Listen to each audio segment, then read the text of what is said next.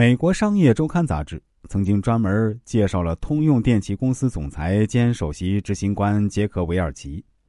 文中引用密歇根大学管理学院一位教授的话：“二十世纪有两个伟大的企业领导人，一个是斯隆，另一个是韦尔奇。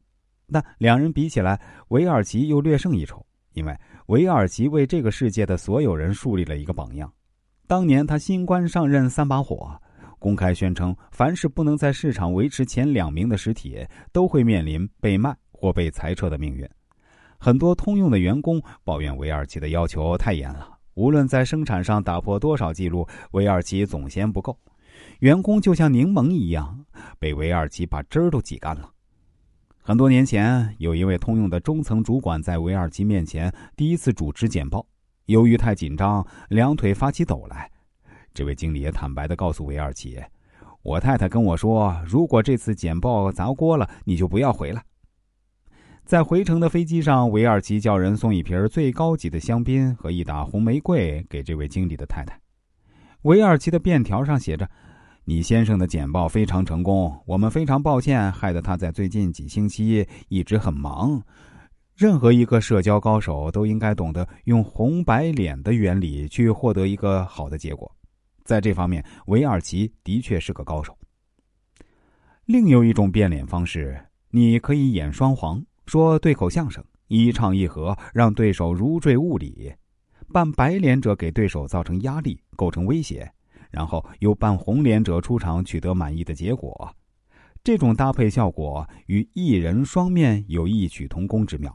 比方，你的下属因为生活的压力感到痛苦。最好的办法是不待他们开口就先为其解决困难，即使不然，对于他们的要求也应该予以相当的满足。如果他们的要求得不到满足，就会代工罢工，使本已愤怒的情绪更加爆裂。此时你再开始疏导，必觉费力；但若用高压，又会造成冲突结果，必有胜败。他们获胜，气焰因此高涨。以后一不如意便会爆发，将来还会有麻烦，一言难尽。你获胜，他们与你的对立程度加深一层。同舟之中，形同敌国，伺隙而动，借端而起，总有一天与你进行惨烈的火拼。老子说：“和大怨，必有余怨。”但不和且加深其怨，那么由怨成怒，众怒难犯。以一合能敌众，红白脸原理就是恩威并重，又打又拉。当然，并不是你一个人通晓此方法。如果你不幸遇到同样的红白脸，对此应该有一个清醒的认识。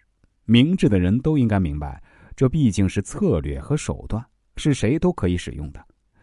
究竟谁更高明，那得看谁更能演得真切，用得恰当了。